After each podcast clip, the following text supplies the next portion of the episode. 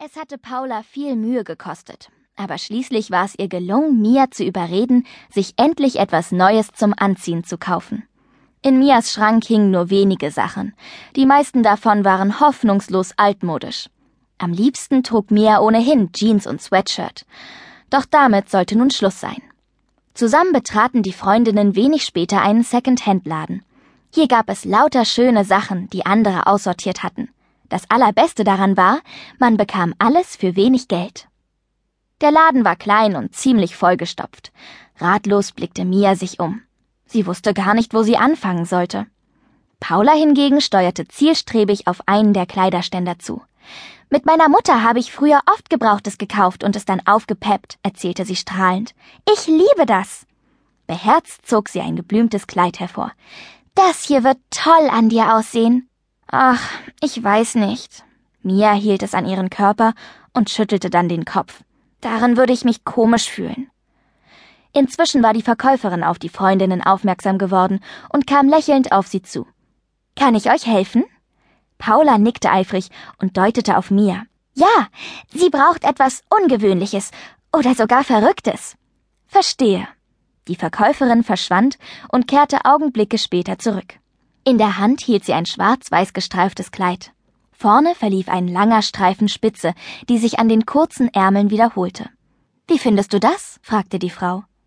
Mia nickte schüchtern, nahm es und verschwand in der Umkleidekabine. Als sie das Kleid angezogen hatte, stellte sie überrascht fest, dass es passte wie angegossen. Trotzdem, irgendwie fühlte sie sich fremd darin, beinahe verkleidet. Zögernd trat sie nach draußen. Paula schlug die Hände vor den Mund. Du siehst wunderschön aus, stieß sie hervor. Ihre Augen leuchteten. Es ist toll, aber unbehaglich druckste Mia herum. Es ist irgendwie nicht nicht typisch du, führte Paula den Satz zu Ende und nickte verstehend. Keine Sorge, mit ein paar kleinen Änderungen verwandeln wir es in das perfekte Outfit für dich. Versprochen.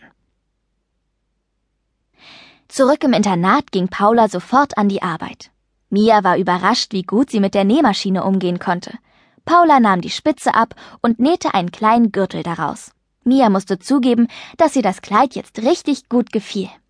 Komm, zieh es an, drängte Paula stolz. Und dann gehen wir spazieren und du führst es vor.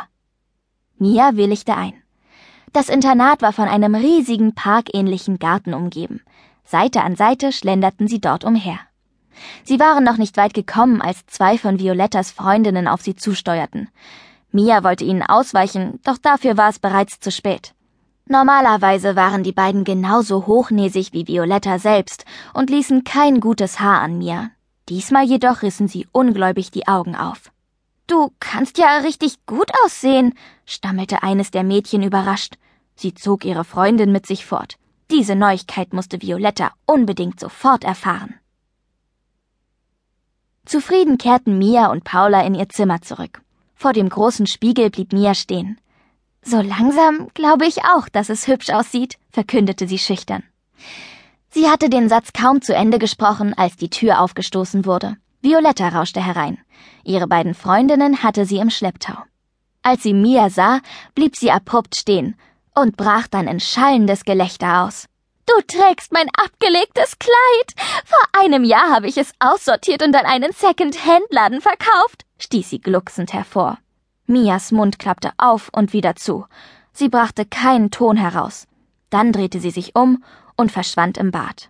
So schnell sie konnte, riss sie sich das Kleid vom Leib und stieg wieder in ihre Schuluniform. Sie atmete tief durch, trat nach draußen und drückte Violetta das zerknitterte Etwas in die Hände. Hier hast du es zurück, Angriffslustig funkelte sie ihre Erzfeindin an.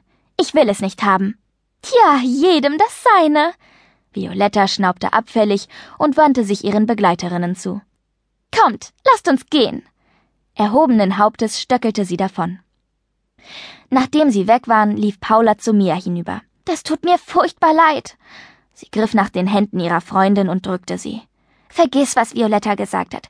Sie ist einfach eine dumme Gans und erträgt es nicht, dass sie dir nicht das Wasser reichen kann. Kein Problem, antwortete Mia tapfer. Sie wollte noch etwas sagen, hielt aber inne, denn der große blaue Stein auf ihrem goldenen Armreif hatte zu leuchten begonnen. Schnell schob sie den Ärmel ihrer Bluse darüber. Sie räusperte sich